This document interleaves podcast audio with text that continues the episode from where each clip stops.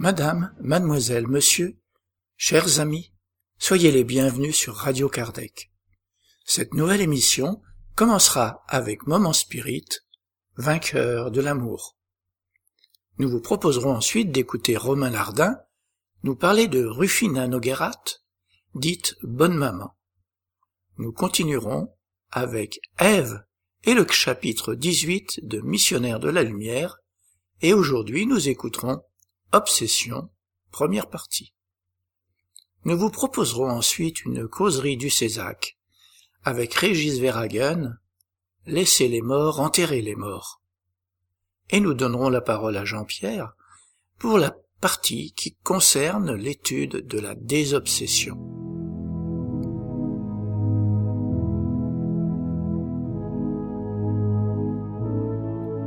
Chers auditeurs, nous allons commencer en diffusant un texte du projet Moment Spirit, une production de la Fédération Spirit du Paraná au Brésil. Moment Spirit, c'est une collection de plus de 3800 messages d'optimisme, de joie et de motivation. Nous avons le plaisir de pouvoir participer à ce projet en enregistrant et en diffusant ce contenu en français. Pour les plus curieux, visitez la page www.momento.com.br. Aujourd'hui, vainqueur de l'amour. Écoutons.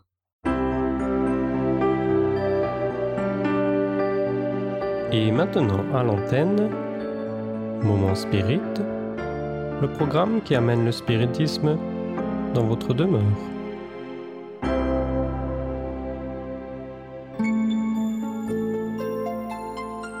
Vainqueur de l'amour.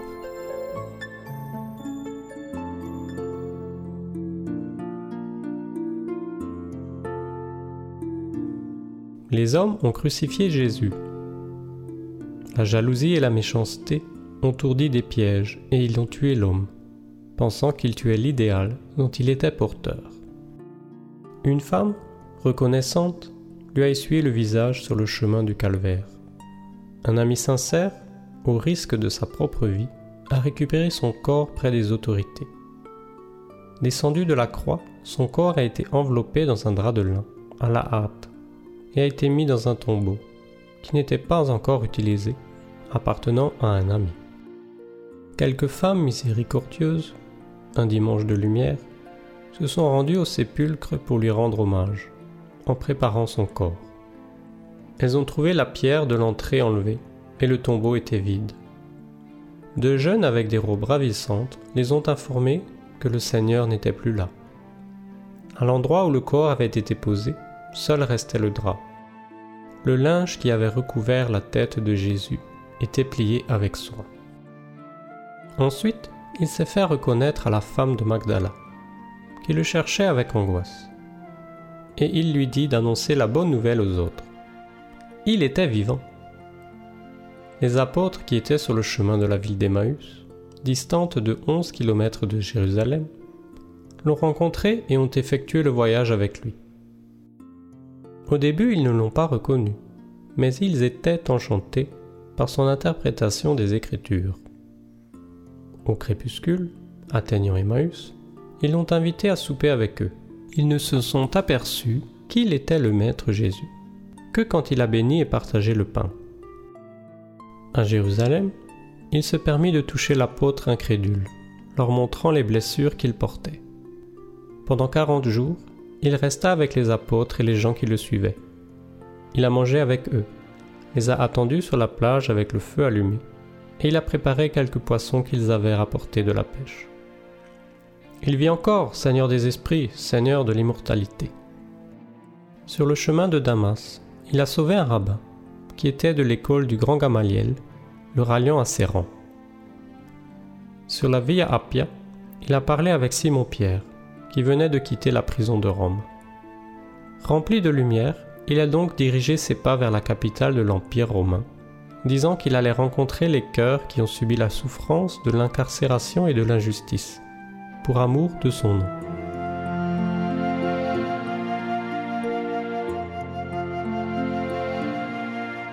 Jésus est resté sur la croix durant quelques heures, livrant son esprit au Père. Le troisième jour, il est revenu, attestant de l'immortalité de l'esprit comme il l'avait toujours enseigné. Il était revenu pour rester un peu avec les amis, pour les guider, se rendant visible par ici et par là. Il montrait que la vie continue, ravissante. Son message est celui de la vie qui ne meurt jamais. N'est-il pas étrange que nous sommes toujours en train de l'imaginer cloué sur la croix? Peu de personnes dans le monde se souviennent de lui comme étant le vainqueur de la mort. Très peu parmi nous se rappellent son ascension. En Galilée, sous le regard des 500 disciples rassemblés là-bas.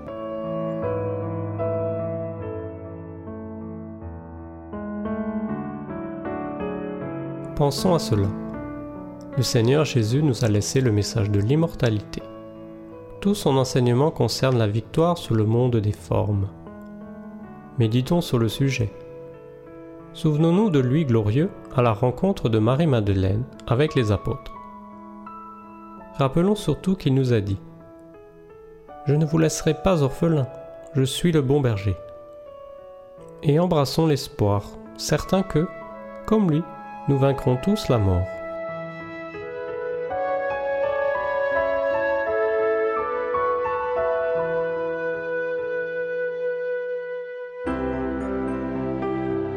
Ainsi se termine un autre épisode de Moment Spirit offert par livraria mundo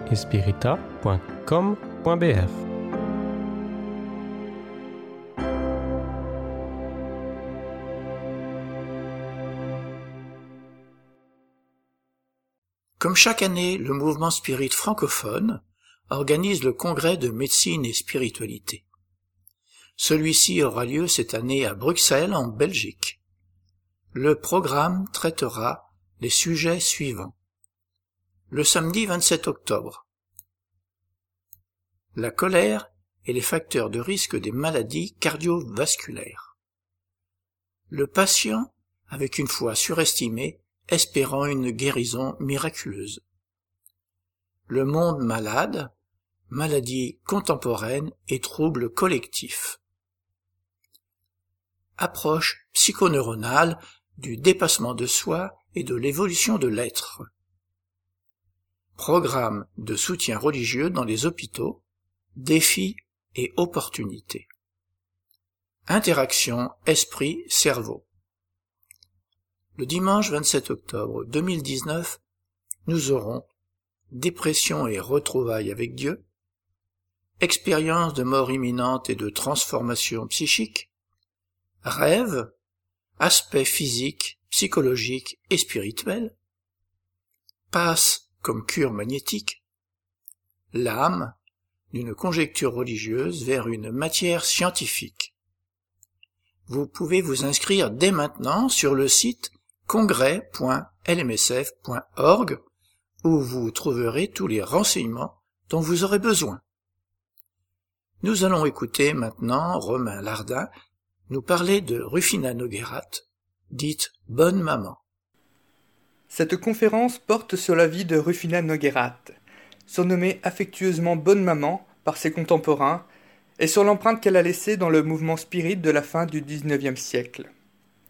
Ce mouvement, elle a largement contribué à le développer. Par son travail inlassable et l'exemple qu'elle inspirait aux spirites de cette époque. Comme le souligne Malgras dans son ouvrage Les pionniers du spiritisme, les spirites du monde entier connaissent Bonne Maman.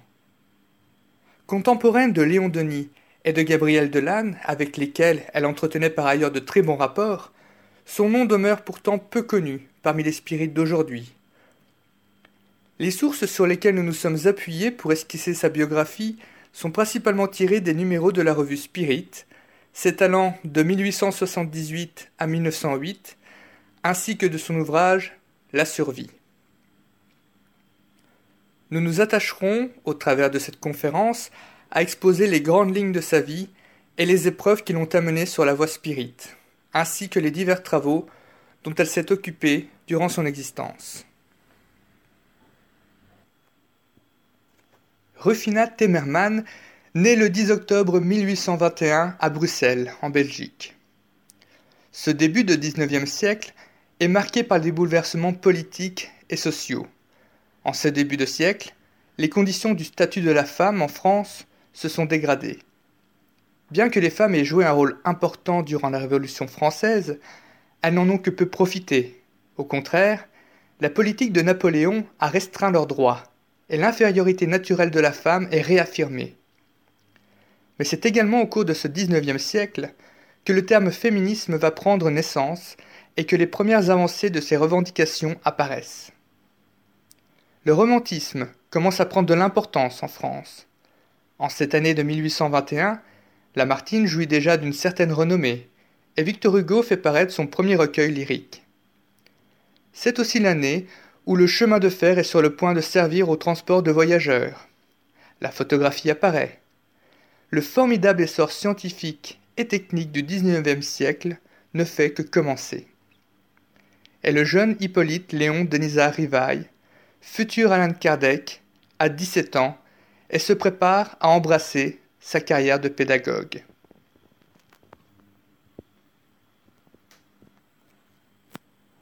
Rufina est issue d'une famille aisée. Choyée par ses parents, elle a également un frère, Félix, auquel elle est unie par une profonde amitié. Elle entame d'abord ses études en Belgique et va ensuite les poursuivre dans une école de jeunes filles à Bonn, en Allemagne. Bonn possède également une université florissante et elle s'instruit et se façonne dans ce milieu scientifique, artistique et lettré, lieu de naissance de Beethoven. D'une grande beauté et d'une grande distinction, elle est recherchée et courtisée dans les soirées où elle se rend.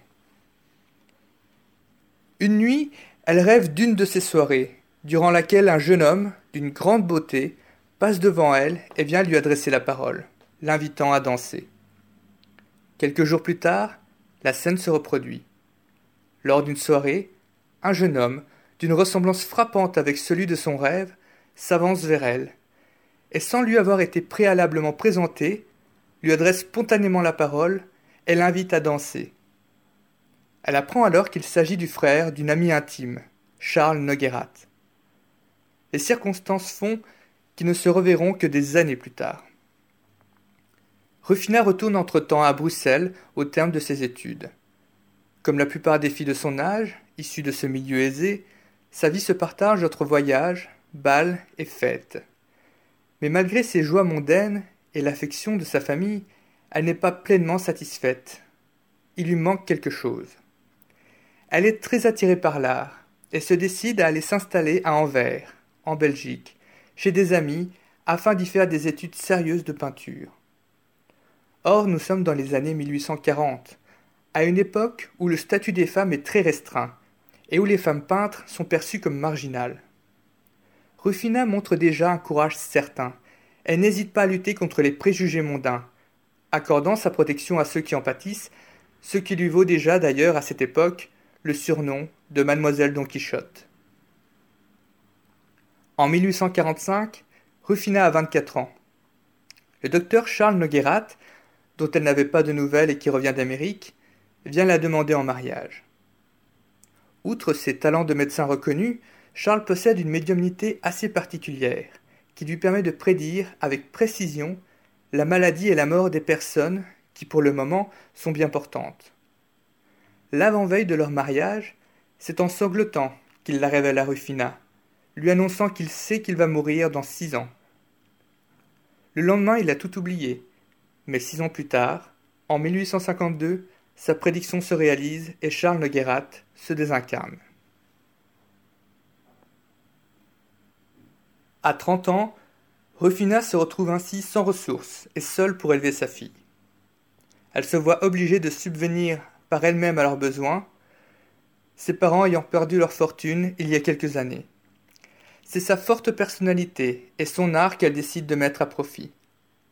Elle emménage à Paris et parvient à se faire une position grâce à son talent de portraitiste ainsi que ses critiques d'art. Son esprit et sa grâce lui ouvrent les portes des salons aristocratiques du Second Empire où elle fait la connaissance d'artistes et de princes. Mais une maladie la contraint à déposer ses crayons. Elle ne se décourage pas et elle travaille à une invention fondée sur un procédé chimique mais le brevet sera perdu pendant le siège de Paris en 1870. Cette époque marque également un tournant décisif dans sa vie. Elle s'engage dans la voie spirite. Toute jeune, Rufina s'était détachée du catholicisme pour développer une libre pensée et une tendance presque néantiste. À l'époque de la mort de son mari, elle s'était essayée au spiritisme, mais ses essais furent décevants. C'est donc avec scepticisme qu'elle y revient des années plus tard, à la fin des années 1860. Mais elle a parmi ses connaissances des spirites, dont une amie intime qui est médium. Ses amis spirites, elle ne peut nier ni leur bonne foi, ni leur intelligence. Elle commence donc à s'intéresser à l'étude du spiritisme, mais avec cette idée que celui-ci relève du surnaturel, voire de l'illusion ou de la fraude. Durant les premières années, elle l'aborde avec une certaine méfiance. Elle s'interroge, elle doute parfois. Mais au bout de quelques années, durant les années 1870, elle reçoit des preuves qui ne lui permettent plus de douter. Sa conviction devient alors absolue. Pendant ses dix premières années d'études, elle aura observé des phénomènes de table, d'écriture directe, des incorporations, des lévitations, des apports, des matérialisations et des moulages qui en sont issus. Vers 1880, un esprit vient lui annoncer lors d'une séance, par l'incorporation d'un médium, et dans un langage des plus élevés, qu'elle a été désignée pour élaborer un ouvrage, La survie. L'objectif de cette œuvre est de publier les messages et les phénomènes des invisibles, destinés à nous instruire de la grande loi d'amour toute puissante et des relations existant entre les mondes. Ce travail implique également de protéger les médiums sincères, ce qu'elle s'engage à faire. Dès lors, elle va se consacrer à l'étude et à la diffusion du spiritisme. La survie sortira 17 ans plus tard, en 1897, compilant des communications reçues dans différents centres spirites, la plupart par incorporation, et s'étalant sur une vingtaine d'années. Ces centres appartiennent pour beaucoup à la Société scientifique d'études psychologiques. Cette société est inaugurée le 25 juin 1878 au 5 rue Neuve des Petits Champs, à Paris, à proximité du Palais Royal. Elle est composée de plusieurs groupes, qui étudie les phénomènes touchant au spiritisme, chacun ayant ses horaires et ses objets d'étude. Bien que s'intéressant clairement au spiritisme et étant composée très majoritairement de membres spirites, la société se veut scientifique et non spirite dans son fondement. Elle a pour but l'étude de toutes les sciences qui se rapportent à la psychologie, c'est-à-dire à, à l'étude de l'âme, et souhaite ainsi étudier sans a priori les phénomènes se rapportant au spiritisme ou de manière plus générale au spiritualisme. Pour rappel, le spiritualisme est la croyance selon laquelle il existe dans l'homme autre chose que la matière. Il y a ainsi des séances expérimentales sur le magnétisme qui ont lieu chaque mardi. On étudie des états de sommeil, de transmission de pensée, de catalepsie, d'extase. Le but de ces études est de prouver qu'il existe un agent invisible émanant du corps humain. Les séances du mercredi sont d'ordre spirit. La médium Marie Hugo d'Alési est magnétisée par son époux, Frédéric Hugo d'Alési, afin d'entrer dans un état de somnambulisme, durant lequel elle voit et décrit les esprits. Puis elle entre ensuite dans un état la disposant aux incorporations, durant lesquelles cinq à six esprits se succèdent démontrant que ces individualités sont bien différentes entre elles et distinctes du médium. D'autres séances ont lieu avec la médium Madame Babelin, qui n'a pas besoin d'être magnétisée quant à elle. Médium voyant, elle réalise des portraits d'esprit qu'elle ne connaît pas, mais qui sont reconnus par des membres de l'assistance. Elle incorpore également des esprits. Deux demi-journées sont réservées à la réception des visiteurs il y a un salon de lecture, des causeries, des séances d'études, des séances de lecture et des conférences sont également données. Les thèmes abordés sont variés le spiritualisme scientifique, l'éducation, l'astronomie, le père-esprit. Il existe un comité des hommes constitué de 15 membres et un comité des femmes composé de 9 membres. Ce dernier, qui ne jouissait que d'une voix consultative durant sa première année, obtient la voix délibérative dès l'année suivante, à l'instar des hommes, démontrant l'esprit progressif de la société à cette époque. La société compte dès ses premières années pas moins de 200 membres actifs. Elle ouvre ses séances au public à partir de sa troisième année, au mois d'octobre 1880. Rufina participe aux séances spirites depuis l'année de sa création. À partir de la quatrième année, elle est officiellement inscrite parmi les membres du comité. Nombre d'articles de la revue Spirit proviennent de membres de la société. À partir de 1882, la revue Spirit inclut systématiquement dans chaque numéro un bulletin relatant les travaux du mois de la société. Cependant, en 1883, il est notifié que dorénavant, le bulletin de la société paraîtra le 15 du mois, tandis que la revue Spirit paraît le premier. Les deux ne sont donc plus fournis ensemble, mais continuent indépendamment.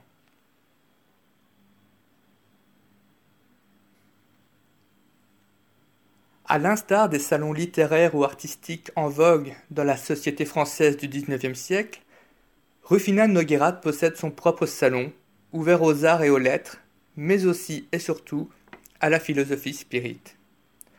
Dans ces salons, tenus la plupart du temps par des femmes, se réunit l'élite de la société.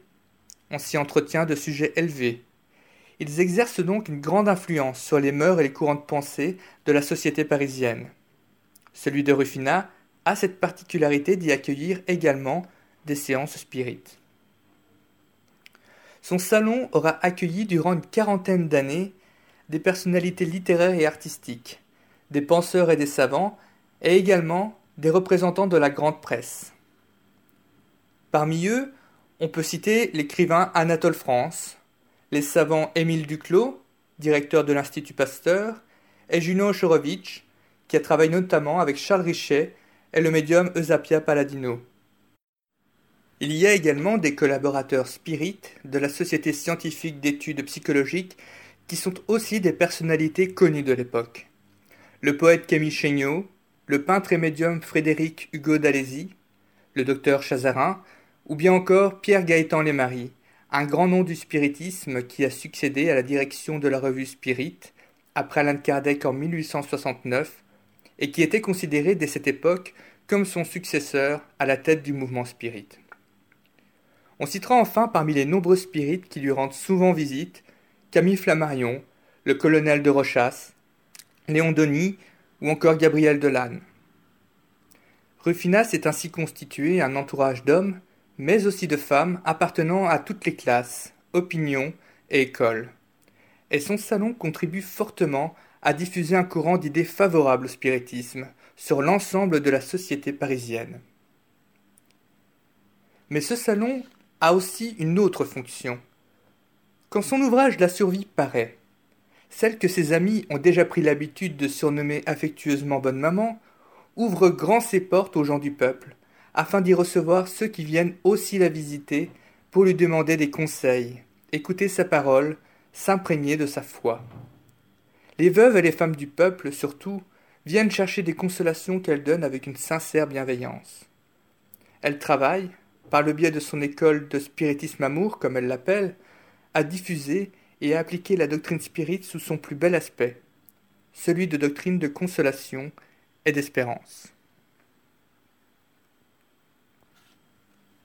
C'est en 1897 que sort son œuvre, éditée par Pierre Gaëtan Lesmarie, La survie sa réalité, sa manifestation, sa philosophie. Il s'agit d'un recueil de communications spirites sélectionnées sur vingt années de séances suivies au sein de plusieurs groupes se réunissant au même jour et à heure fixe. La majeure partie des communications proviennent de deux principaux cercles, dont le groupe Dori. Les médiums, qui transmettent ces échos de l'au-delà, sont des médiums à matérialisation, à incorporation, à effet physique ou intuitif, hommes et femmes, amis ou professionnels, illettrés ou instruits, et de différentes nationalités. L'ouvrage est préfacé par Camille Flammarion et la couverture est illustrée par Frédéric Hugo d'Alési. Il se divise en trois parties, contenant 17 séries ou chapitres. La première partie regroupe principalement des enseignements d'ordre scientifique, tandis que les deux suivantes sont davantage d'ordre philosophique.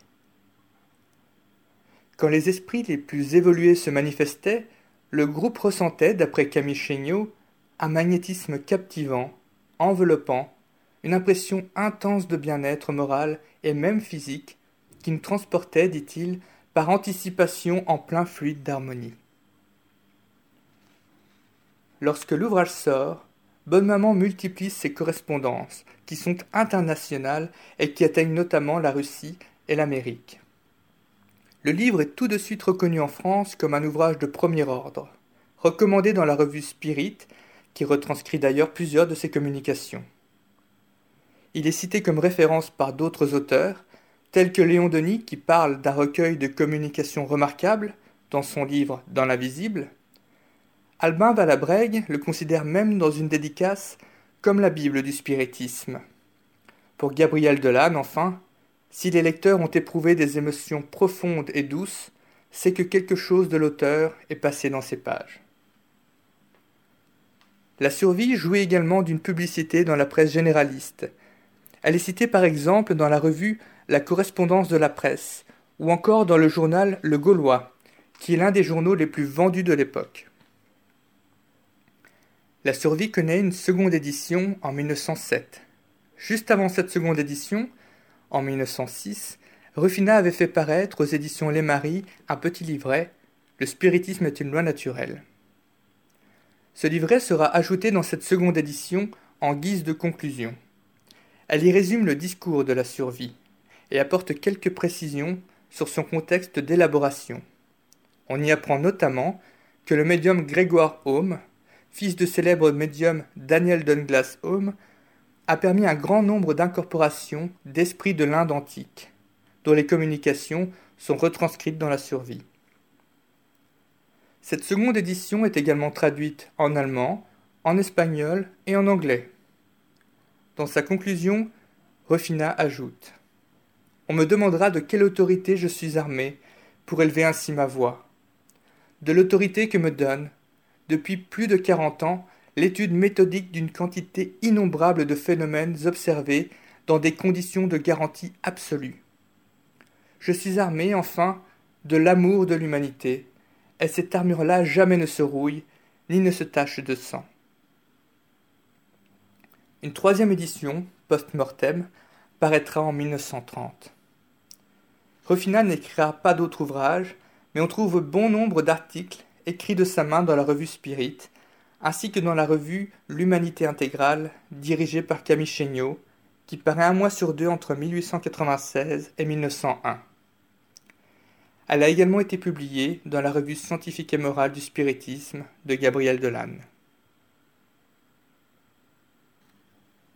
Rufina était engagée dans toutes sortes de luttes en faveur de l'humanité. Elle fait dans un article de l'Humanité intégrale de mars 1897 le procès de l'antisémitisme qui prend de l'importance en France, un an à peine avant l'explosion de l'affaire Dreyfus.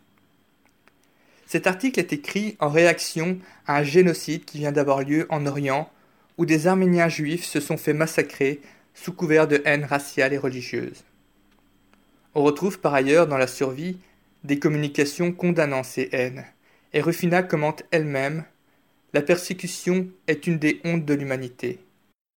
Et elle ajoute qu'il n'est point de progrès possible sans union, sans harmonie. Les veuves et les femmes du peuple, on l'a vu, bénéficiaient également d'une particulière bienveillance de la part de Rufina. Dans l'humanité intégrale, elle fait un appel vibrant en faveur de la Ligue des femmes pour le désarmement international. Elle met en exergue le fait que les femmes ont un rôle primordial à jouer dans la régénération de l'humanité par l'éducation de leurs enfants. À nous, femmes, sœurs, écrit-elle, épouses et mères, de continuer l'œuvre des grands bienfaiteurs de l'humanité. Cet aspect militant en faveur des femmes se retrouve dans la personnalité même et dans les choix de Rufina. N'a-t-elle pas choisi, plus jeune, de se lancer dans la voie artistique, accaparée par la jante masculine, bravant courageusement les inéluctables interprétations de la société Rufina n'a jamais reculé face à la difficulté, et quelle que soit la cause qu'elle défendait, elle la défendait vaillamment. Les médiums avec lesquels elle a travaillé ont souvent bénéficié de cette protection. Rufina désarme bien des fois la critique, imposant silence aux railleurs. Elle parvient par sa plume à faire apprécier et respecter la doctrine spirite, même par ses adversaires. Elle n'hésite pas à monter au créneau lorsqu'il s'agit de défendre les médiums. On peut citer parmi les médiums qui viennent participer aux séances chez Bonne Maman Florence Cook, médium anglaise réputée qui permettait la matérialisation de l'esprit de Katie King, Monsieur Husk, médium anglais également, Anna Roth, médium allemande connue pour les apports de fleurs et de fruits, ou encore Monsieur Miller, médium américain qui permettait un nombre impressionnant de matérialisation d'esprits désincarnés. La plupart du temps, ces esprits d'ailleurs étaient des proches des assistants qui pouvaient ainsi confirmer leur identité. Rufina était également en correspondance amicale avec le médium espagnol Segundo Oliver. Elle prenait grand soin des médiums avec lesquels elle travaillait, et elle les défendait avec la plus grande énergie. Et de leur côté, ceux-ci savaient pouvaient trouver en elle la bienveillance et la protection dont ils avaient parfois besoin. Le médium, M. Miller, indique par exemple dans une lettre qu'à cause de contraintes matérielles et de santé, sa première et unique visite, en arrivant à Paris, fut pour Madame Noguerat, notre bonne maman, bien connue pour l'appui moral qu'elle prête aux médiums honorables. Il semblerait, ajoute-t-il, qu'elle souffre autant que même de toutes les misères que les ignorants et les sceptiques leur infligent. Lorsqu'en 1901, le médium aux fleurs, Anna Roth, souffre d'accusations de fraude, c'est à Rufina qu'elle vient demander la possibilité de lui offrir une séance dans son salon, se disposant aux contrôles les plus sévères dans le but de sauver son honneur. Rufina, dont la mission est aussi de réhabiliter les médiums méconnus ou calomniés, s'ils veulent bien se prêter aux conditions nécessaires pour obtenir une légitime revanche, Rufina accepte. La séance a donc lieu le 10 mai 1901 chez Bonne Maman. Douze personnes y assistent. Des mesures de contrôle sont rigoureusement menées. Anna Roth est entièrement dévêtue dans une pièce en la seule présence de Rufina Noguerat, qui précisera par ailleurs que ce sont les esprits eux-mêmes qui s'en chargèrent afin d'éviter tout contact de leur médium avec des fluides humains. Elle se revêt ensuite de sa seule chemise, qui a été inspectée et secouée, et que Rufina affirme ne pas pouvoir contenir de bouquets de fleurs, de portraits ou de livres, comme on l'en accusera par la suite. Rufina prête également un peignoir à la médium. Ses vêtements sont déposés dans une pièce éloignée, sous la vigilance des assistants. Anna Roth est aussitôt conduite à sa place et est entourée par le cercle des assistants qui empêche toute communication vers l'extérieur. La pièce est petite et fortement éclairée. Des phénomènes d'apport se succéderont pendant une heure et demie. Des bouquets de fleurs seront notamment apportés du plan spirituel à presque tous les assistants. Lorsque quelques mois plus tard, une série d'articles relate cette séance dans le but de décrédibiliser le médium, Rufina prend la plume pour la défendre et rétablir les faits. Avec humilité et concision, elle reprend ces faits qui contredisent les récits calomnieux. Par exemple, des récits de la séance ont été faussement attribués à des assistants qui n'y avaient jamais mis les pieds. Des détails sont inventés. Une orange aurait été apportée, alors que seules des fleurs l'ont été. Le médium aurait travaillé derrière un rideau. La séance aurait eu lieu dans une semi-obscurité. Rufina écrit Dans le cas de Madame Roth, il y a des innocents que l'on fait souffrir horriblement, des larmes que je dois sécher. Le cri de ma conscience ne me laisse point de repos. Je ne faillirai pas à ma mission. Je la remplirai tant que ma main pourra tenir une plume, ma voix proclamer la vérité. Elle écrira un autre article l'année suivante, lorsqu'Anna Roth est arrêtée pour fraude, affirmant à nouveau le sérieux des contrôles de la séance de mai et lui apportant son indéfectible soutien. Son style littéraire est beau et lyrique, incisif et factuel lorsqu'il s'agit de défendre les médiums ou la doctrine spirite. Mais Rufina savait aussi faire preuve d'humour.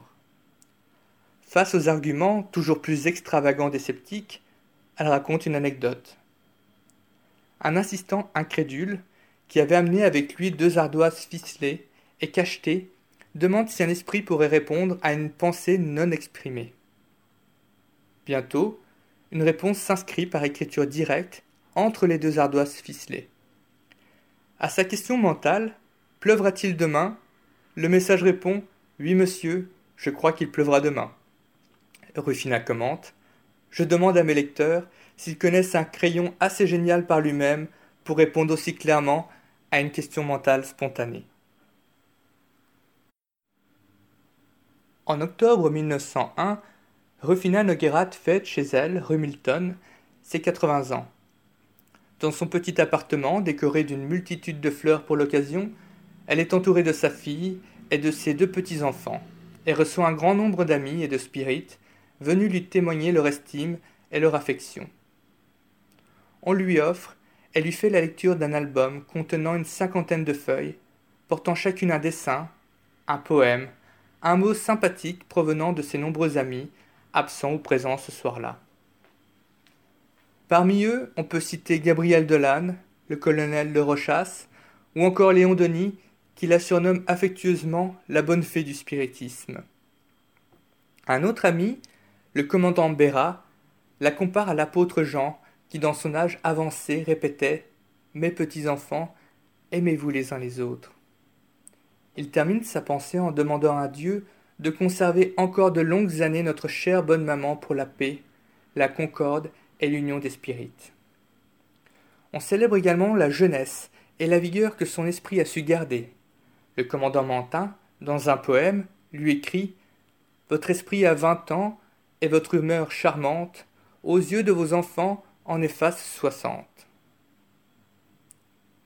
À quatre-vingts ans, ses forces physiques déclinent, mais ses facultés intellectuelles conservent une vitalité incroyable.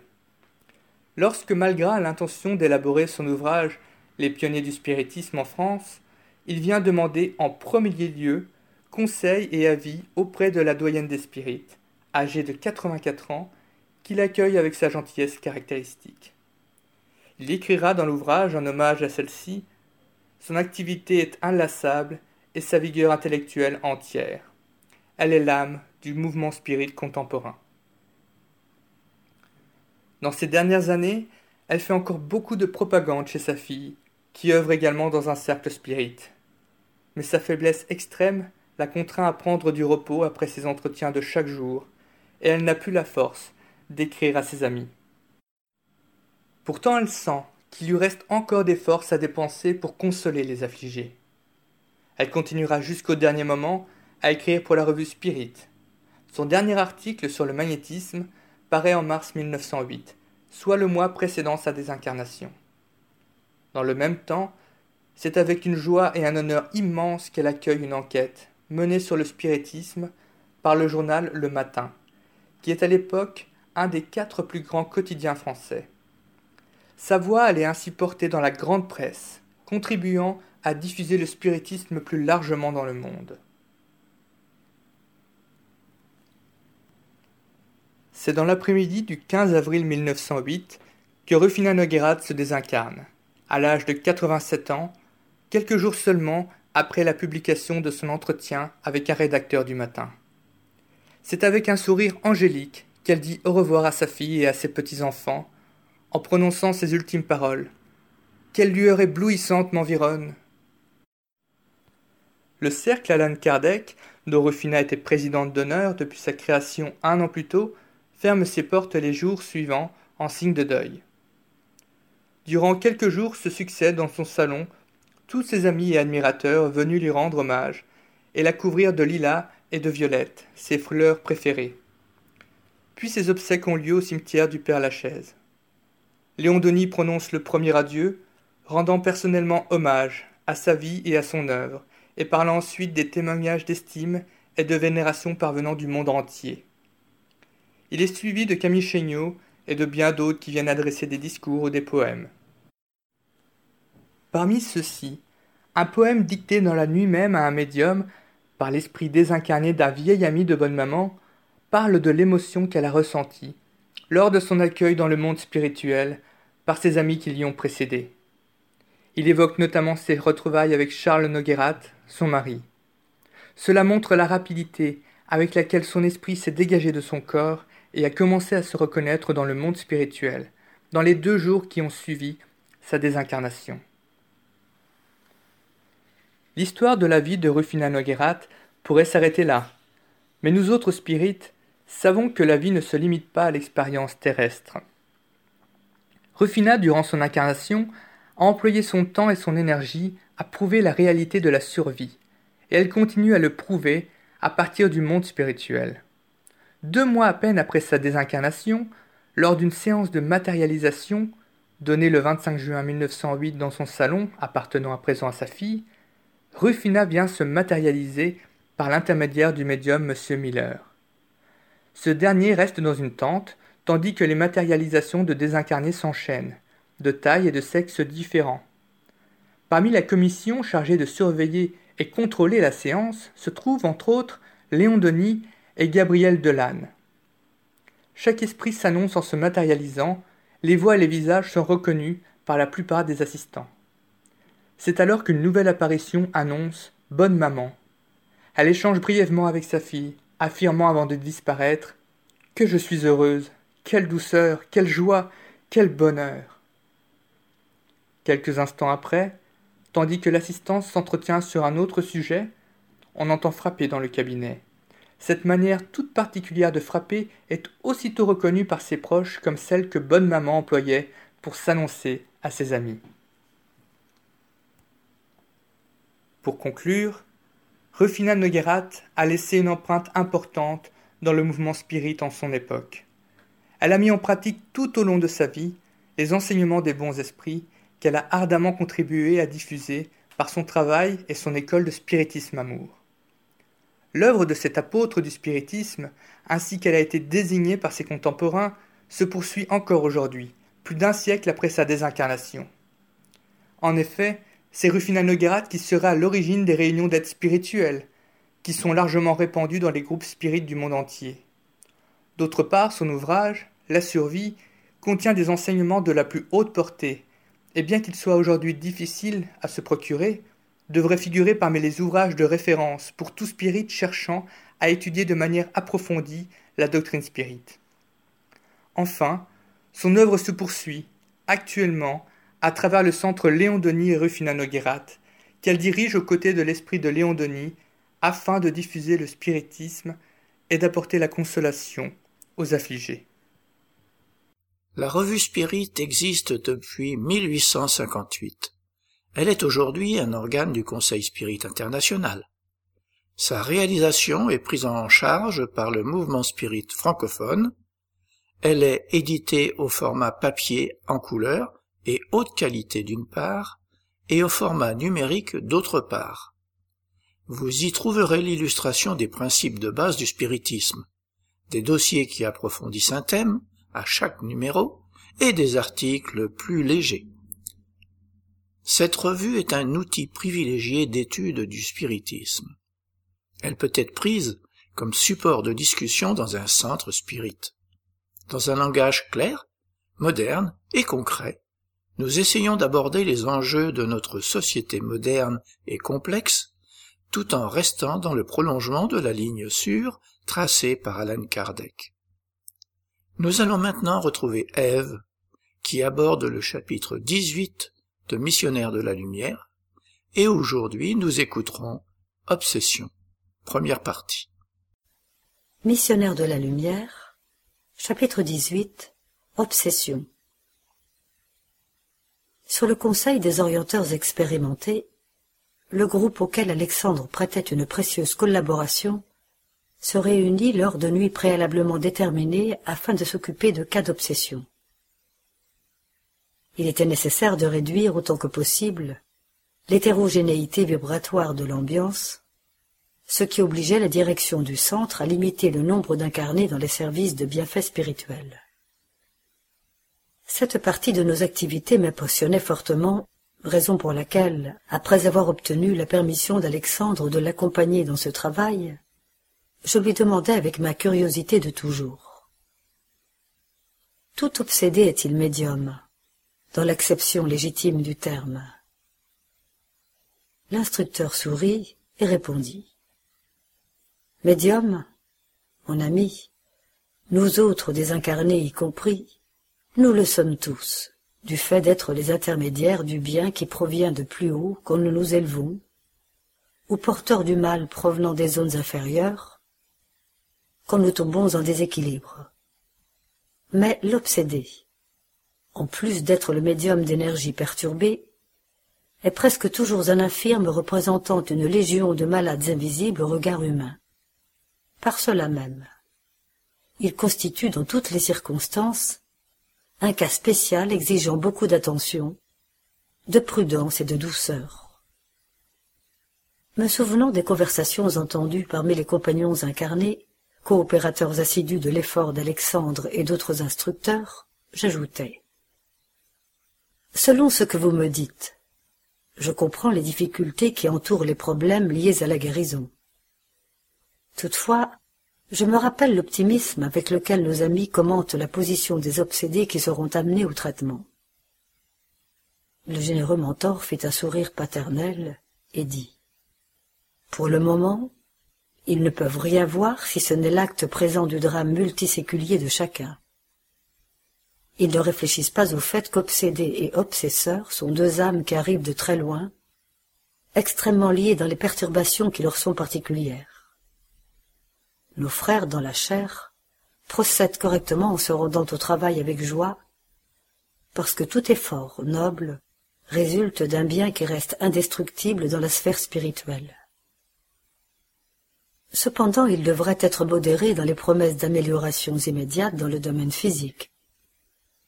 Et en aucune manière, il ne devrait formuler de jugement prématuré sur chaque cas, car il est très difficile d'identifier la véritable victime avec la vision limitée du corps terrestre. Après une petite pause, il continua. J'ai également observé l'optimisme excessif des compagnons en voyant que quelques-uns d'entre eux, moins sérieux, arrivaient à faire des promesses formelles de guérison aux familles des infirmes. Il est certain que les bénéfices recueillis par les malades seront énormes. Toutefois, si nous devons apprécier les bonnes dispositions. Il nous revient de désapprouver l'enthousiasme déséquilibré et sans but. Vous connaissez déjà tous les cas ai-je demandé. Tous, répondit Alexandre sans hésiter. Des cinq qui constitueront la raison de la prochaine réunion, seulement une jeune personne révèle des possibilités d'amélioration plus ou moins rapides. Les autres comparaîtront simplement pour le secours, évitant ainsi une aggravation des épreuves indispensables. Trouvant la précision qui venait d'être faite très intéressante, je demandai Cette jeune personne jouirait-elle d'une protection différente? L'instructeur sourit et répondit Il ne s'agit pas de protection, mais d'effort personnel. L'obsédé, en plus d'être un infirme représentant d'autres infirmes, est presque toujours aussi une créature chargée d'angoissants problèmes spirituels. S'il lui manque la volonté ferme pour l'auto-éducation par la discipline de soi, il est quasiment certain qu'elle prolongera sa condition douloureuse par-delà la mort.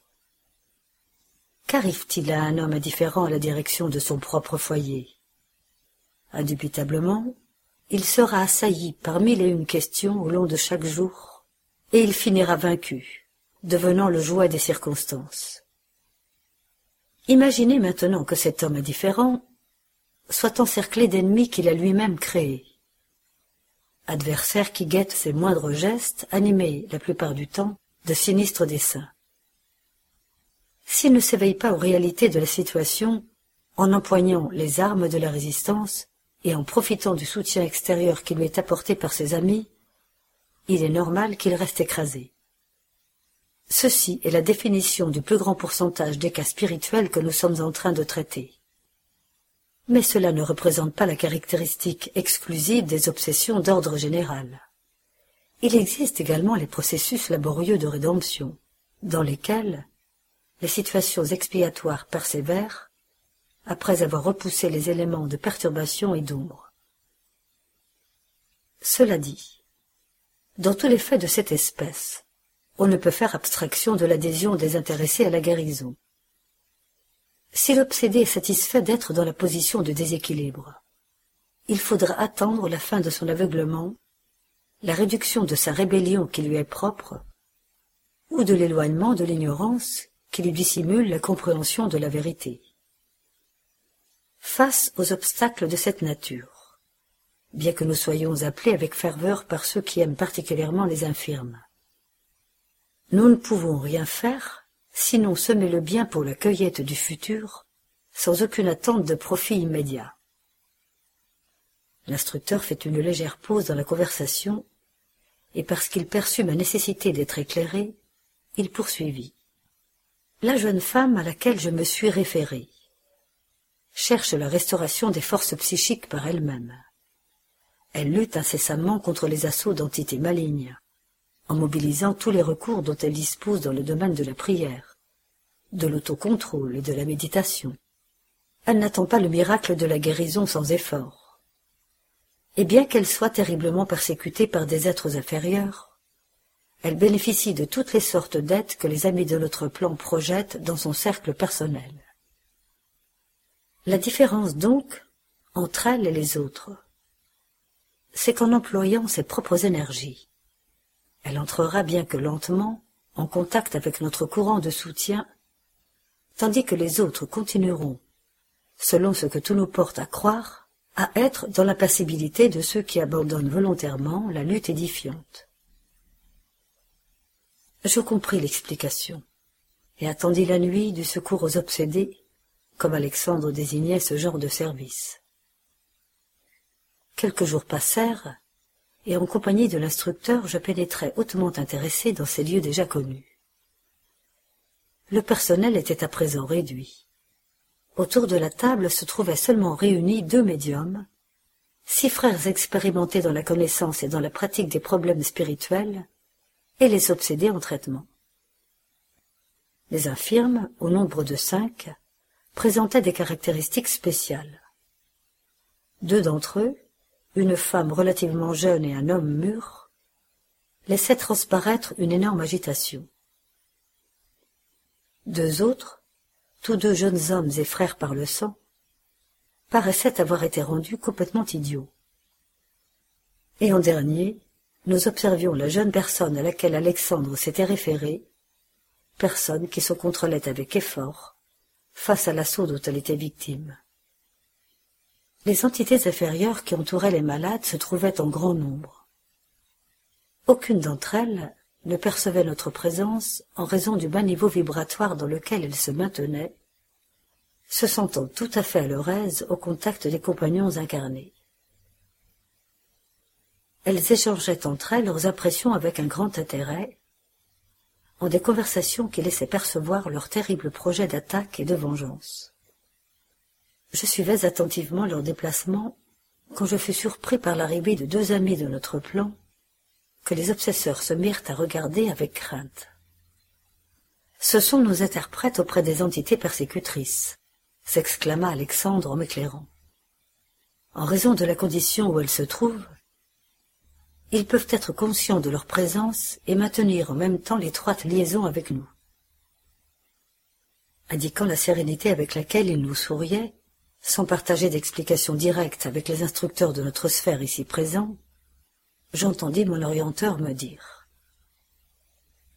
Il se trouve déjà en possession des instructions nécessaires aux travaux de la nuit. Les créatures désincarnées, qui s'assemblaient ici en une douloureuse perturbation, corrigèrent d'une certaine manière le langage qui leur était propre quand elles aperçurent les deux missionnaires je sentis, par la modification qui eut lieu, que tous les deux étaient déjà connus de l'Assemblée. Un des obsesseurs, visiblement cruel, s'adressa sur un ton discret à un de ses compagnons. Les prêcheurs sont arrivés, pourvu qu'ils ne viennent pas avec de plus grandes exigences. Je ne sais pas ce que désirent ces curés, répondit son interlocuteur quelque peu ironique, parce qu'en fin de compte, conseil et eau se donnent à qui demande. Il semble qu'ils ont invité ceux de la table à nous épuiser jusqu'à l'oubli complet de nos intentions de nous faire justice par nous-mêmes. Le vent disperse les mots, allégua un autre. À ce moment, les nouveaux amis se mirent à discuter avec les entités de l'ombre. L'un d'eux s'adressa à une dame désincarnée en de tristes conditions, qui était en train de se lier à un désobsédé en situation d'idiotie. Il s'adressa à elle avec bienveillance. Eh bien, ma sœur, vous semblez aller mieux, et à être plus forte. Heureusement. Elle explosa en crise de larmes. Toutefois le missionnaire poursuivit sans aucune quiétude. Calmez-vous. La vengeance aggrave les crimes commis. Pour rétablir la félicité perdue, mon ami, il est nécessaire d'oublier tout le mal. Tant que vous abriterez des pensées de haine, vous ne pourrez obtenir les améliorations que vous désirez. La colère persistante constitue un état de destruction permanent. Vous ne parviendrez pas à articuler les éléments de paix intérieure jusqu'à ce que vous n'ayez consenti à pardonner du fond du cœur. C'est pratiquement impossible, répondit l'interpellé. Cet homme a insulté ma condition de femme en me lançant dans la corruption. Il s'est moqué de mon sort, a transformé mon destin en chaîne de douleur. Ne serait-il pas juste qu'il paye maintenant? Ne proclamez-vous pas que le Père est juste? Comme alors je ne vois pas le Père, j'ai besoin de faire justice en utilisant mes propres forces et parce que l'orienteur désincarné la fixait, compatissant, elle murmura. Et si c'était vous qui étiez la femme en question, mettez-vous à ma place et pensez à la façon dont vous agiriez. Seriez-vous prête à pardonner aux scélérats qui ont traîné votre cœur dans la boue? Fermeriez-vous les portes de votre mémoire au point d'anesthésier les plus beaux sentiments de votre caractère? Je ne le crois pas vous réagiriez comme je suis en train de réagir. Il y a des conditions au pardon, et les conditions que j'impose, en tant que victime, sont que mon bourreau goûte également l'outrage du sort. Il m'a rendue malheureuse, et est revenu au monde. Il s'est préparé pour une vie remplie de considérations sociales. Il a obtenu un titre afin de conquérir l'estime d'autrui. Et ce qu'il me doit, en une autre époque, n'étais-je pas digne, moi aussi, du respect général? Ne m'étais-je pas disposé à une vie laborieuse et honnête, avec la ferme résolution de servir Dieu?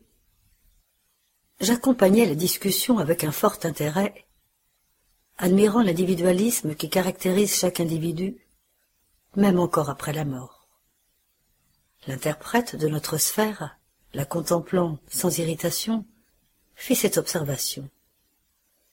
Toutes vos considérations, mon ami, sont en apparence très respectables. Toutefois, dans tous les désastres qui nous arrivent, nous devons examiner sereinement le pourcentage de notre coparticipation. C'est uniquement d'extrêmement rares situations que l'on pourrait porter le titre de victime. Dans la majorité des faits de cette nature, nous avons notre part de culpabilité. Nous ne pouvons éviter que l'oiseau de proie ne plane dans les airs au-dessus de nos têtes, mais nous pouvons l'empêcher d'y venir faire son nid. À cet instant, paraissant choquée, son interlocutrice insista âprement. Vos paroles sont les enfants du prêche religieux. Moi, je suis à la recherche de la justice. Et avec un rire ironique, elle termina. De la justice d'ailleurs annoncée par Jésus. Le missionnaire ne s'emporta pas devant le sarcasme du geste qui accompagna l'observation ingrate, et lui répondit avec bienveillance. La justice. Combien de crimes se pratiquent dans le monde en son nom? Combien d'hommes et de femmes qui, cherchant à se faire justice eux-mêmes, ne font rien d'autre que d'encourager la tyrannie du moi? Vous vous référez au divin maître, quelle espèce de justice le Seigneur a-t-il demandé pour lui lorsqu'il se courba sous la croix? Dans ce sens, mon ami, le Christ nous a laissé des normes que nous ne devons pas oublier. Le Maître se tenait vigilant dans tous les actes liés à la justice pour les autres. Il a défendu les intérêts spirituels de la collectivité jusqu'au suprême renoncement. Pourtant, quand surgit le moment de son jugement, il garda silence et soumission jusqu'à la fin. Naturellement, le maître n'a pas désiré par une telle attitude déconsidérer le service sacré des juges justes dans le monde corporel, mais il a préféré l'adopter pour établir le modèle de prudence pour tous les disciples de son évangile dans les situations les plus diverses. Lorsqu'il s'agit des intérêts d'autrui, ma sœur, nous devons être empressés de trouver des excuses lors des justifications légitimes. Cependant, quand les questions difficiles et douloureuses impliquent notre ego, il convient de modérer toutes les impulsions de revendication. Notre vision incomplète ne nous laisse pas toujours percevoir l'ampleur de notre propre dette. Et dans le doute, mieux vaut s'abstenir. Croyez-vous que Jésus eût contracté une quelconque dette pour mériter la sentence condamnatoire? Il connaissait le crime qui était en train d'être commis. Il avait de solides raisons pour demander le secours des lois. Néanmoins, il préféra garder le silence et passer, en nous attendant dans le champ de la compréhension légitime. C'est que le maître, au-dessus du œil pour œil des anciennes dispositions de la loi dite du talion, enseignait l'amour mutuel. Aimez-vous les uns les autres. En pratiquant cette maxime invariablement, il a confirmé la légalité de la justice, mais il a proclamé la divinité de l'amour.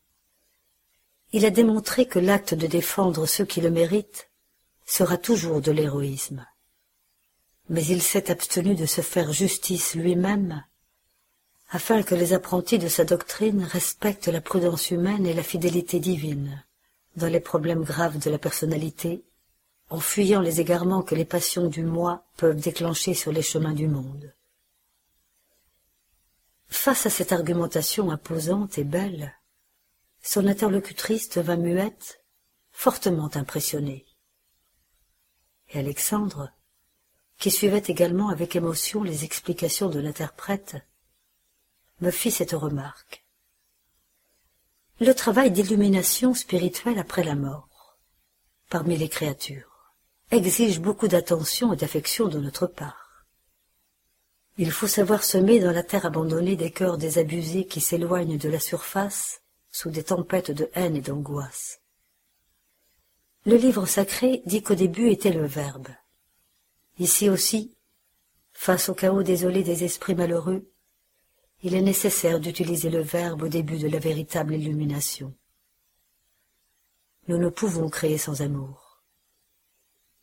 Et c'est seulement en nous préparant dûment que nous nous édifierons avec succès pour la vie éternelle.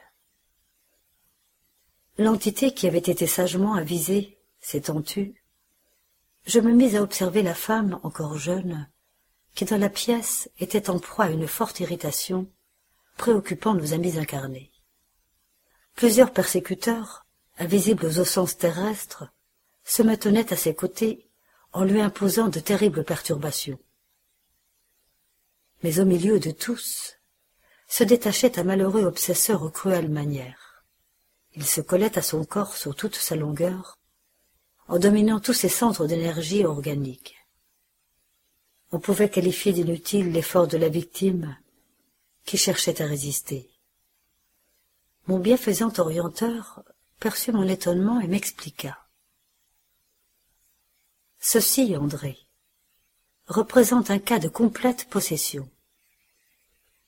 Et s'adressant à l'interprète qui discutait quelques instants auparavant, il recommanda d'établir un court dialogue avec le redoutable persécuteur afin que je puisse me prononcer sur ce cas.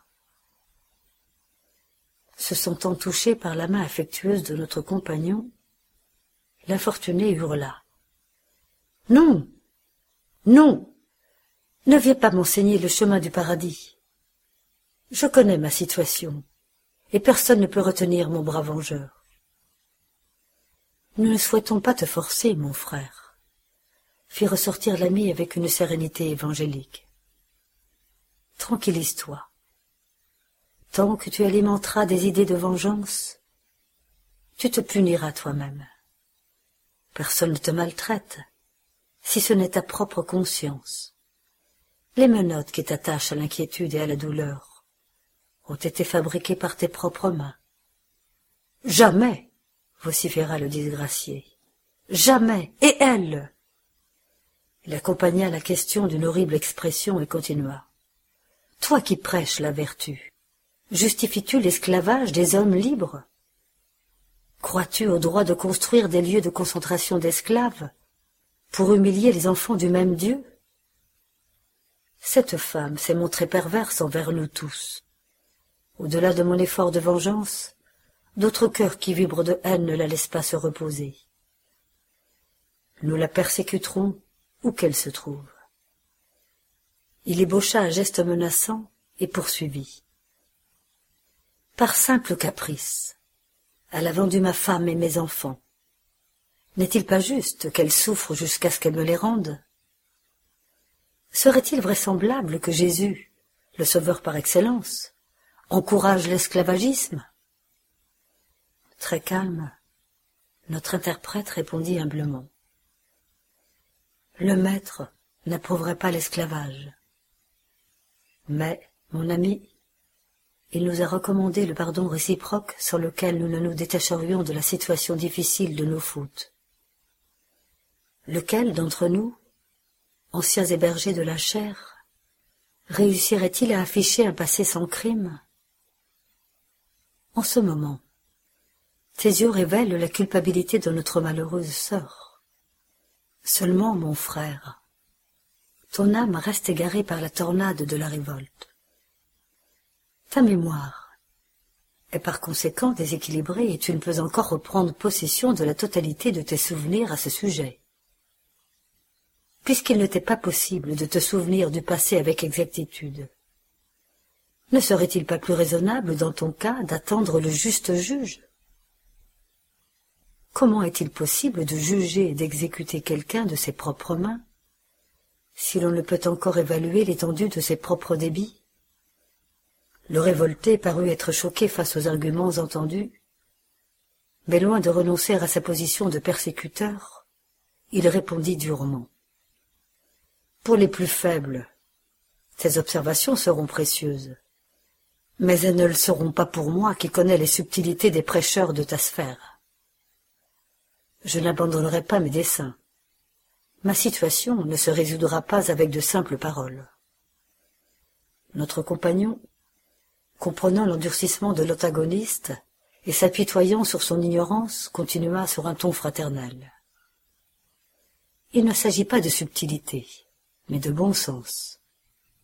D'ailleurs, je ne cherche pas à évincer tes raisons de nature personnelle, d'autant que de vigoureux liens d'influence t'unissent à l'esprit de ta victime.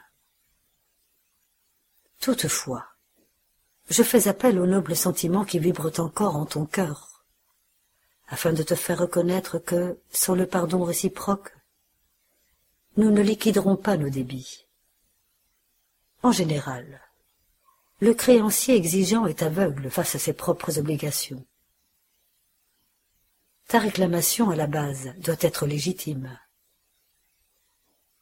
Néanmoins, ton mode de remboursement est blâmable, et je n'y découvre aucun avantage, puisque tes activités de vengeur en plus d'approfondir tes plaies intérieures, te rendent antipathique auprès des autres compagnons.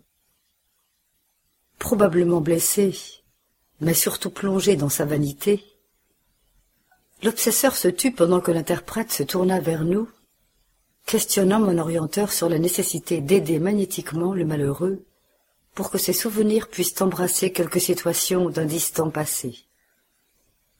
Mais Alexandre fit cette remarque il ne serait pas opportun de remémorer ses souvenirs. Il ne parviendrait pas à comprendre. Avant une plus grande aide pour sa compréhension, il est nécessaire qu'il souffre. Séminaire des Hauts-de-France le 30 novembre 2019 à l'Escale, quartier du Grand Large, 351 avenue des Bancs de Flandre, 59 140 Dunkerque. Programme de la journée, une nouvelle approche spirituelle sur l'équilibre psychique de l'être humain, un ensemble des champs énergétiques extériorisés par la volonté, les pensées et les sensations de l'âme. Nous vous proposons maintenant une causerie du Césac avec Régis Verhagen. Laissez les morts enterrer les morts. Alors le thème d'aujourd'hui, c'est laisser les morts ensevelir les morts. C'est une histoire qui est arrivée en fait à Jésus, à, l'époque où il était sur terre. Il y a un homme qui a dit Ah Jésus, euh, moi j'aime bien tout ce que tout ce que tu dis, euh, tout ce que tu proposes et tout, j'ai envie de te suivre. Elle dit Ok, bah suis-moi. Et euh, elle dit ouais mais d'abord il y a mon père qui vient de mourir, je dois aller m'occuper de l'enterrement, je dois aller enterrer mon, mon, père. Et Jésus lui dit de manière assez dure comme ça, euh, non suis-moi et laisse les morts le soin d'enterrer les morts. Le jeune homme est un peu perplexe. Il dit bon bah laisse-moi au moins dire au revoir à ma famille. Et Jésus dit non, euh, celui qui regarde en arrière n'arrivera pas à avancer. Alors cette histoire peut avoir l'air un peu, un peu choquante, un peu étonnante. Surtout quand on se dit que, euh, si on reprend ça ici, c'est que c'était pas qu'une histoire qui arrivait à ce monsieur, mais qu'on essaye plutôt d'étendre euh, l'idée qu'elle pourrait apporter. Et donc, qu'est-ce que ça voulait dire cette histoire? Parce que a priori, bah, le sens premier, il est pas très, euh, il est un peu étrange, quoi. Euh, déjà, les morts, bah, ils s'enterrent pas tout seuls. Ça ne fonctionne pas comme ça. Euh... Et puis, bah, le gars, il dit même pas au revoir à sa famille. C'est assez spécial. Enfin bref, on va essayer un peu d'explorer euh, cette histoire, ce qu'elle veut dire euh, et de quoi Jésus parle à ce moment-là. Premièrement, il y a le fait que Jésus, en étant un esprit très élevé, voyait un peu dans le cœur de chacun, et donc voyait dans le cœur de cet homme.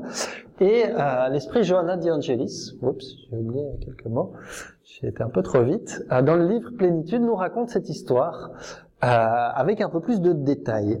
Elle nous dit que Jésus voyait justement très bien la psychologie euh, et les difficultés de ce garçon, et qu'à l'époque, c'était très particulier, les enterrements, parce qu'il y avait euh, vraiment le besoin de pleurer euh, le mort. Je ne sais pas si vous avez déjà vu ou entendu euh, ces gens dont le métier était de pleurer aux enterrements. On appelle ça des pleureux, ça existe plus très souvent aujourd'hui, je crois que ça existe encore un peu en Espagne, euh, mais ailleurs dans le monde, c'est devenu très rare. Et donc, à l'époque, dans la région où habitaient les Hébreux, c'était non seulement de bon ton, c'était non seulement habituel qu'on pleure à l'enterrement, mais le fils le plus aîné, parce qu'à l'époque tout l'héritage allait pour l'aîné, euh, les autres ils avaient rien, zéro. Euh, le fils le plus grand euh, devait vraiment pleurer euh, son père ou euh, en tout cas son son ancêtre, sinon euh, tout l'héritage allait pour l'État.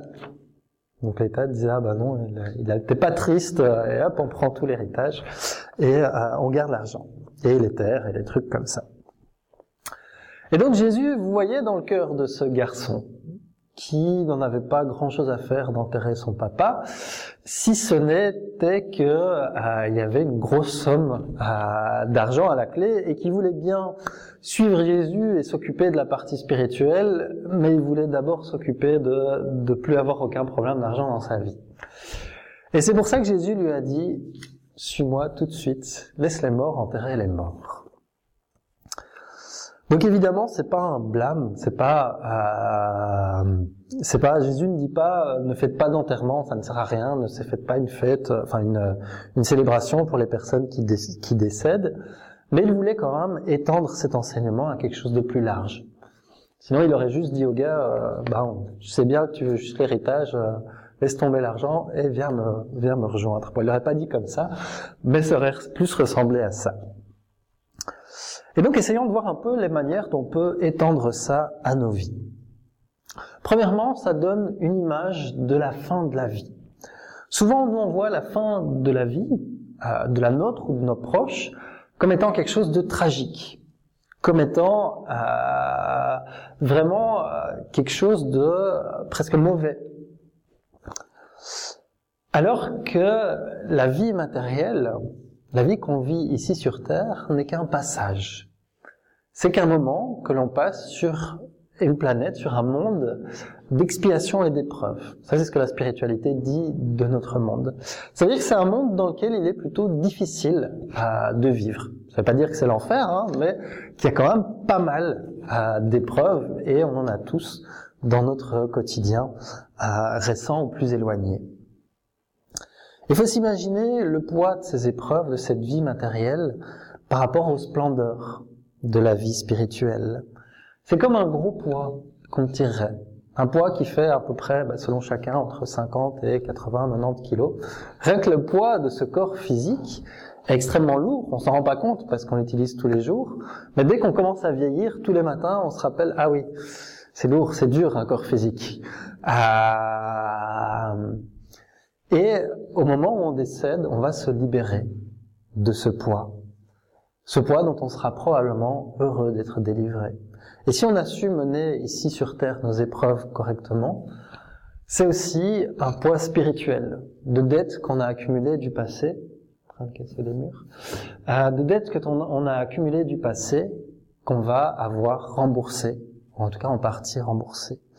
Donc on peut voir déjà ce, ce moment du départ, non pas comme quelque chose de lourd, comme quelque chose de pesant, mais au contraire comme quelque chose qui nous allège, qui nous libère. Et quand des proches partent, on s'attache parfois à ce qu'ils ont laissé, à ce qui reste. On s'attache à leur tombe, on s'attache aux objets qu'ils nous ont laissés, on s'attache à, leurs souvenirs en se disant oh, c'est nul, ils sont partis, alors que parfois leur esprit est juste à côté de nous. Genre il est à 20 cm. On le voit pas, on le sent pas, et ils sont tout près. Et il nous appartient que à nous de pouvoir être dans un bon état quand on désincarne pour les rejoindre au moment de notre départ. C'est à nous de les voir comme simplement des gens qui sont partis en voyage, qu'on peut revoir parfois la nuit pendant nos rêves, pendant que notre corps, nous, se détache provisoirement, mais aussi qu'on pourra retrouver après notre départ.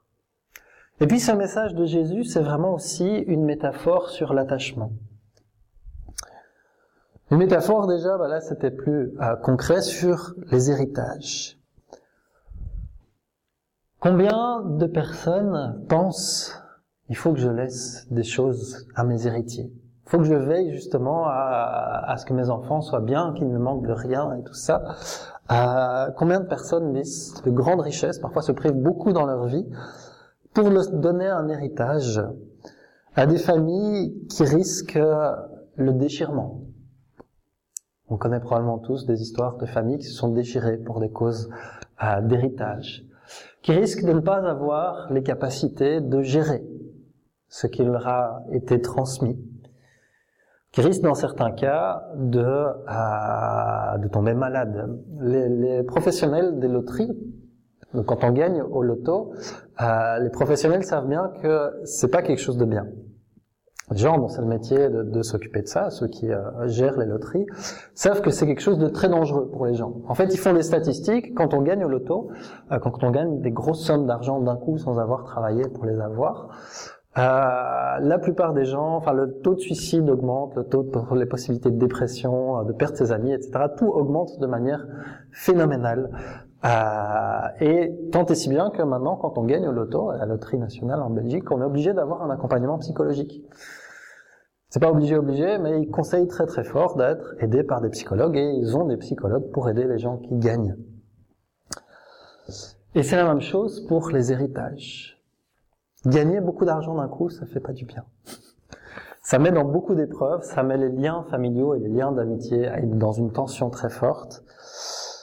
Et ça peut nous faire beaucoup plus de mal que ce qu'on imagine. Mais combien d'entre nous ont déjà pensé ou imaginé ah tiens, si un tel mourait, si un proche, un parent mourait, ah bah je, je reste ça, je reste ça, je reste ça. Et même si on n'a pas été jusqu'à désirer la mort de la personne, on a parfois, certains d'entre nous, pensé à Ah, ça serait quand même pas mal si j'avais ça là, si d'un coup, euh, peut-être pas tous, mais ça arrive régulièrement. La vraie vie, elle est spirituelle. Elle n'est pas matérielle. Et il y a une vraie importance à pouvoir prendre soin des biens qui nous sont confiés. Je prends l'exemple d'une amie qui a acheté euh, une maison. Même si c'est sa maison qu'elle l'a achetée, elle, le voit comme un prêt. Parce qu'elle n'aura pas éternellement cette maison. Au moment où on décède, bah, la maison, on la laisse. Et si on en a pris soin, c'est une demeure pour une nouvelle famille. Si par contre on a vraiment fait n'importe quoi avec sa maison, c'est une ruine qui va euh, qui va peut-être être euh, être abattue, être euh, qui va demander beaucoup de ressources pour pouvoir créer une nouvelle habitation. On doit prendre soin de tous les éléments matériels qui sont à notre portée, chacun selon ses moyens, chacun selon ses richesses, pouvoir faire le bien avec ces avec ces éléments matériels, pouvoir ne pas trop s'y attacher. Parce que justement, on peut se poser la question, au moment euh, d'arriver à la tombe, au moment du départ, que ce soit le nôtre ou d'autres personnes, qu'est-ce qu'on ne va pas réussir à lâcher? À quoi est-ce qu'on va s'accrocher, s'agripper?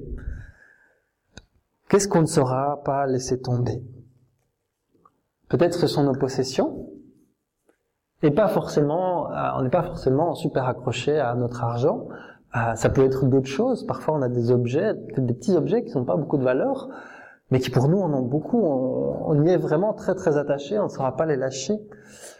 Il y a l'exemple euh, dans un livre d'André Louise, donc reçu par le médium Francisco Candido Xavier, où cet André Louise, qui était un médecin sur Terre, et de l'autre côté, il voit son grand-père. Au début, il le reconnaît pas parce qu'il est vraiment assez un peu défiguré, il a l'air malade.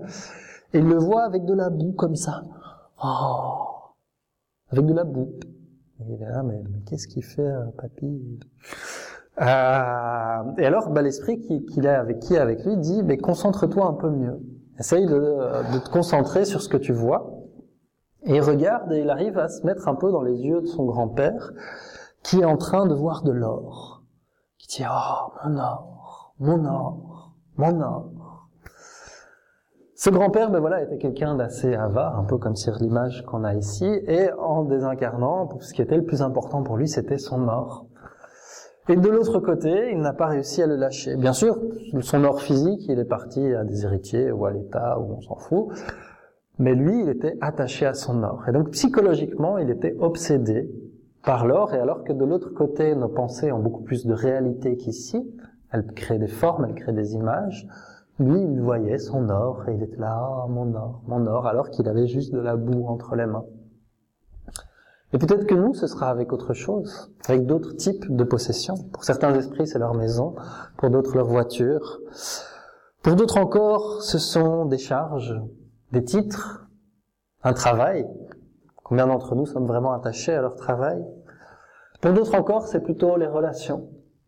Que ce soit des relations d'amour qui ont pris une forme un peu négative de dépendance, où on ne sait pas lâcher une personne. Euh, on l'a dans un film, j'arrive plus à me rappeler du titre. Euh, Au-delà de nos rêves en français euh, c'est l'histoire bah, d'un mari qui qui a, pas compris qu'il était mort. Il n'arrive pas à lâcher sa femme, et sa femme a déjà des, des, problèmes psychologiques assez assez importants. Et le fait de sentir l'énergie de son mari près d'elle, ça lui fait super mal quand on la voit dans le film. Elle crie, elle est vraiment déchirée de sentir son mari. À un moment, il essaye de la, lui faire écrire par médiumnité qu'il est là, qu'il est encore là, et elle en souffre énormément, jusqu'au point où il dit, ok, je pars, quoi. Il se rend compte qu'il fait beaucoup de mal à sa femme en restant près d'elle, et il la laisse, il la quitte.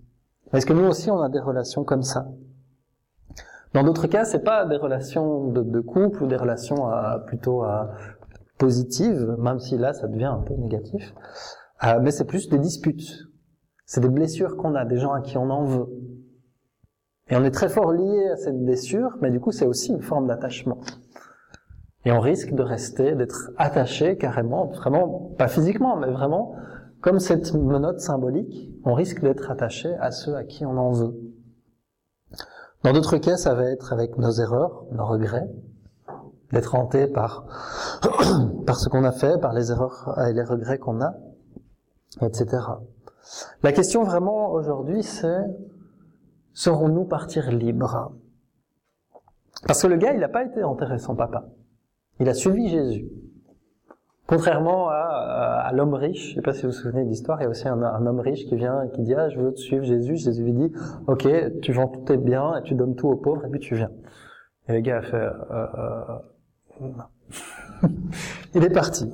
Euh, lui le gars, l'histoire de la personne qui a, qui devait enterrer son père, il n'a pas été enterré son père. Et donc ce qu'on comprend mieux dans l'histoire grâce à Johanna de Angelis, il a abandonné son héritage pour pouvoir suivre Jésus. Est-ce que nous, on saura, au moment venu, lâcher ce qu'on doit lâcher? Est-ce qu'on saura partir libre? Est-ce que nous saurons suivre le Christ et avancer dans notre vie spirituelle sans entrave? Et la vraie question, tiens, c'est de quoi est-ce que nous, nous devons être capables de nous libérer? De quoi est-ce que nous, nous devons nous libérer Je vous laisse cette réflexion pour euh, la suite de la journée et peut-être la semaine. Et je vous remercie euh, de m'avoir écouté.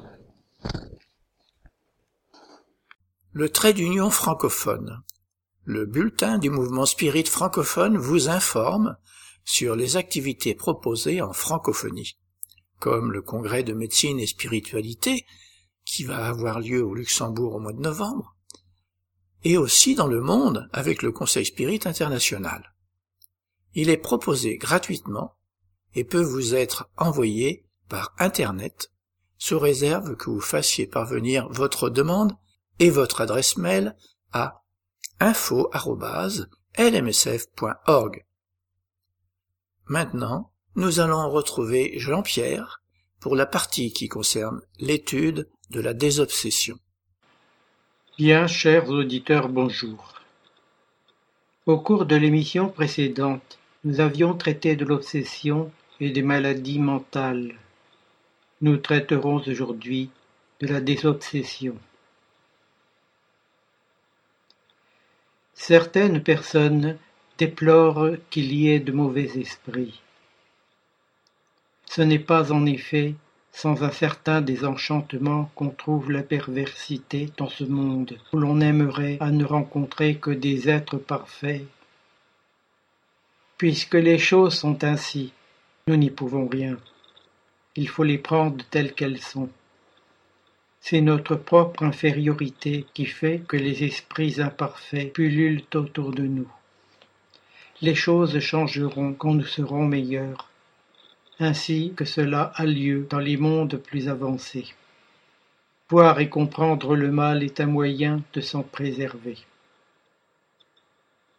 Nous avons tous des désaffections d'existences antérieures, au niveau d'évolution où nous nous trouvons. Nous attirons la présence d'entités moins évoluées, qui s'ajustent à nos ondes de pensée.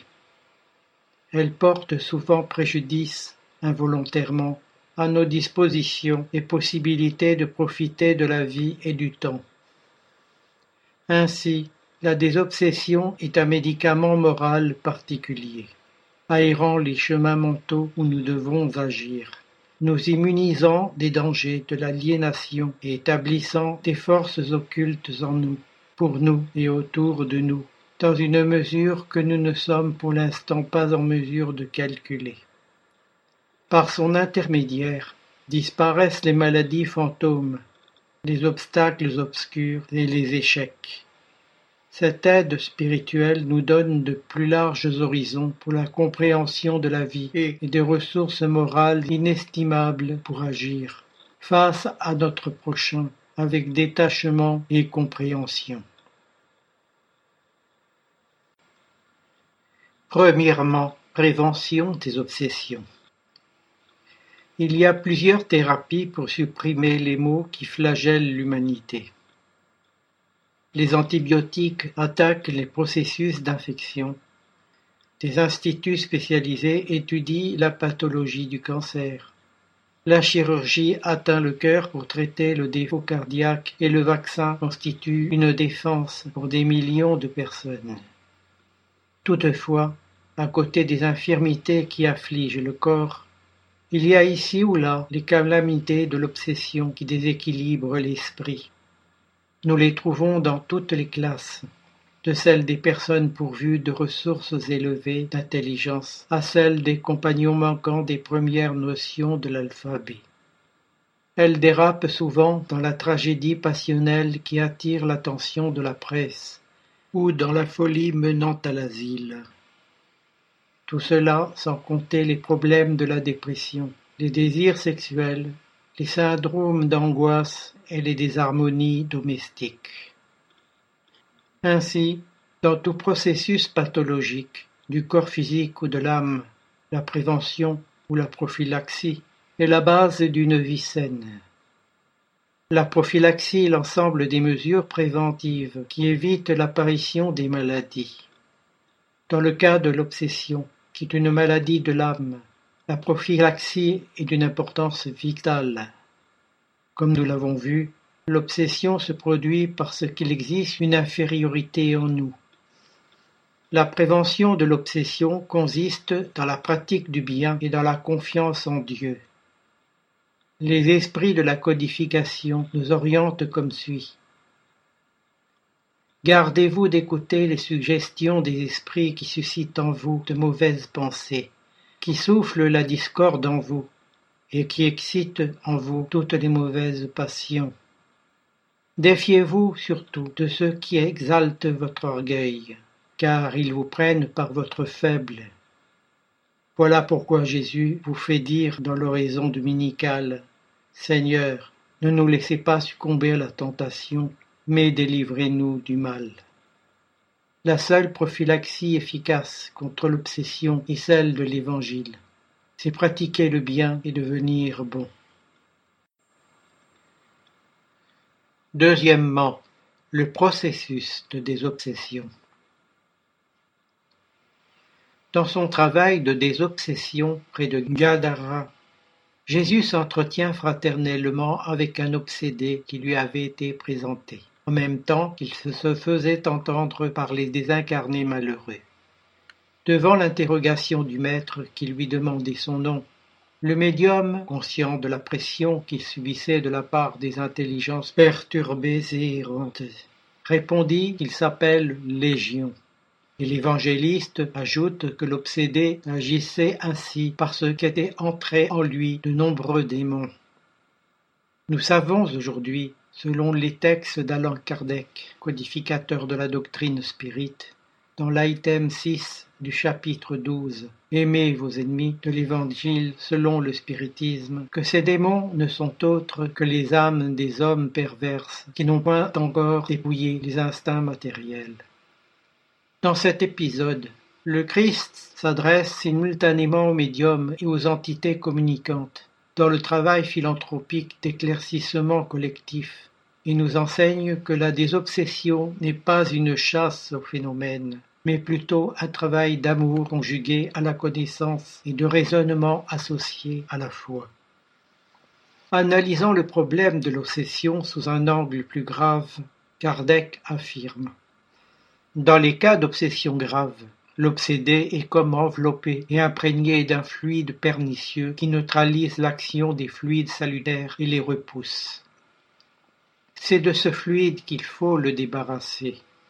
Or, un mauvais fluide ne peut être repoussé par un mauvais fluide. Par une action identique à celle du médium guérisseur dans les cas de maladie, il faut expulser le fluide mauvais à l'aide d'un fluide meilleur.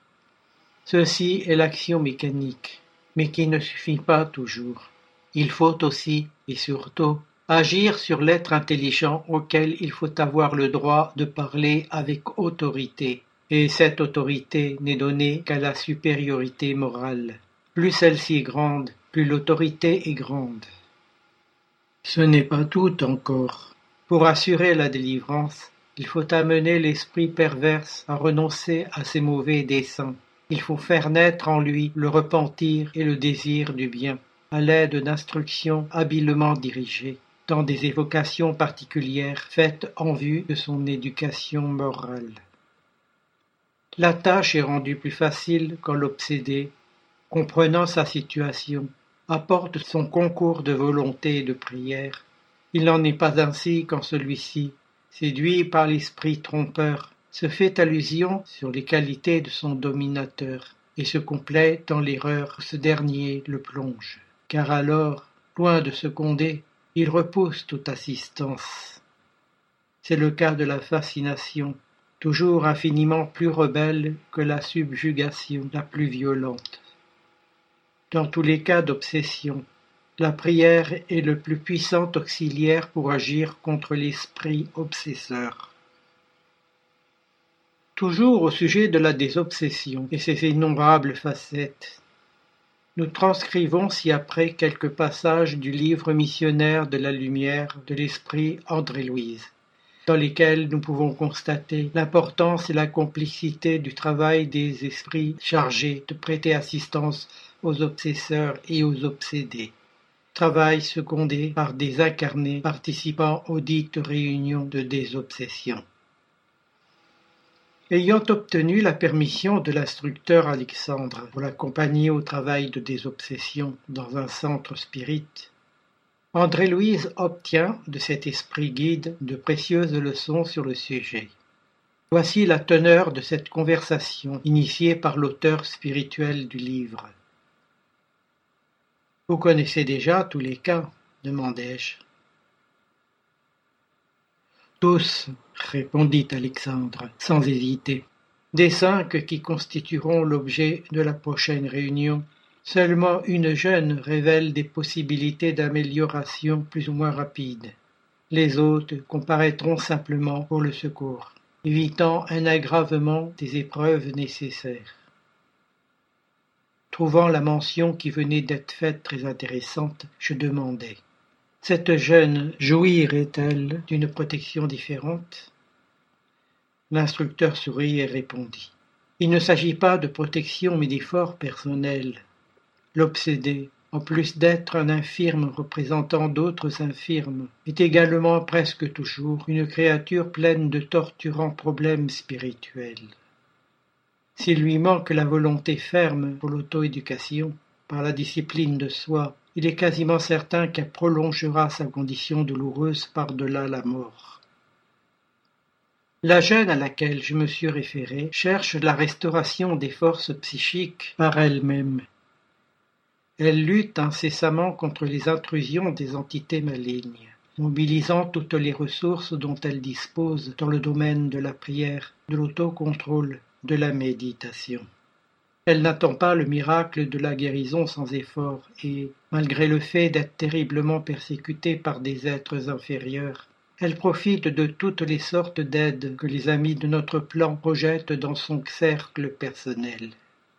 La différence, donc, entre elle et les autres, c'est qu'employant ses propres énergies, elle entrera, bien que lentement, en contact avec notre courant de soutien tandis que les autres continueront, selon ce que tout laisse à croire, dans l'impassibilité de ceux qui abandonnent volontairement la lutte édifiante. Agréablement surpris, j'observais les émissions magnétiques de ceux qui se réunissaient ici, en travail de secours, animés par la plus simple impulsion de charité rédemptrice. Nos techniciens en coopération avancée se servaient du flux abondant des forces bénéfiques, improvisant d'admirables ressources d'assistance, non seulement pour les obsédés, mais également pour les malheureux persécuteurs.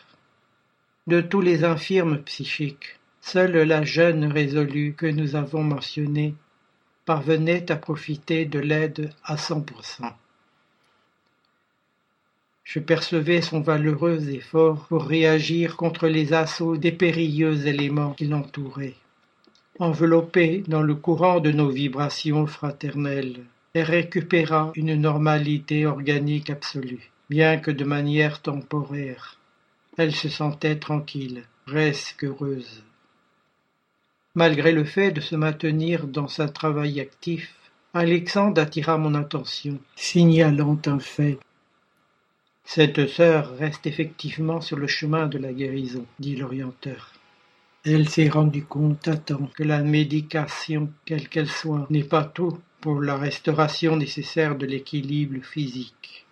Elle sait déjà que notre secours représente une chance dont doit profiter l'infirme désireux de se rétablir. C'est pour cette même raison qu'elle développe toute sa capacité de résistance, collaborant avec nous dans son propre intérêt. Observez. Effectivement, se sentant soutenue par notre réseau de vibrations protectrices étendues, la jeune émettait un vigoureux flux d'énergie mentale, rejetant toutes les idées malsaines que les tristes obsesseurs lui avaient mises dans la tête, absorbant ensuite les pensées régénératrices et constructives que notre influence lui offrait. Seul le malade converti volontairement en son propre médecin attend la guérison complète. Dans la situation douloureuse des obsessions, le principe est analogue. Si la victime capitule sans condition devant l'adversaire, elle se livre totalement à son action et devient sa possédée, après s'être transformée en un automate à la merci du persécuteur. Si elle possède une volonté fragile et indécise, elle s'habitue à l'action persistante des tourmenteurs et se vicie dans des irrégularités dont la correction est très difficile puisqu'elle se convertit peu à peu en pôle d'attraction mentale vigoureuse de ses propres bourreaux. En de tels cas, nos activités d'assistance sont presque limitées à de simples travaux de secours ayant pour objectif de lointains résultats. Cela dit, quand nous trouvons l'infirme motivé à sa propre guérison, profitant de nos ressources, les appliquant à son édification intime alors nous pouvons prévoir un triomphe immédiat. Il faut comprendre que dans la thérapie de désobsession, le spiritisme dispose de ressources précieuses, aidant à combattre les influences négatives. Toutefois, Emmanuel recommande ce qui suit aux candidats souhaitant bénéficier de ces ressources.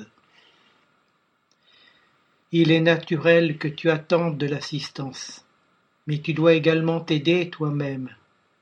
Renouvelle tes forces physiques sous l'inspiration de la science médicale que la providence divine t'assure sur la terre.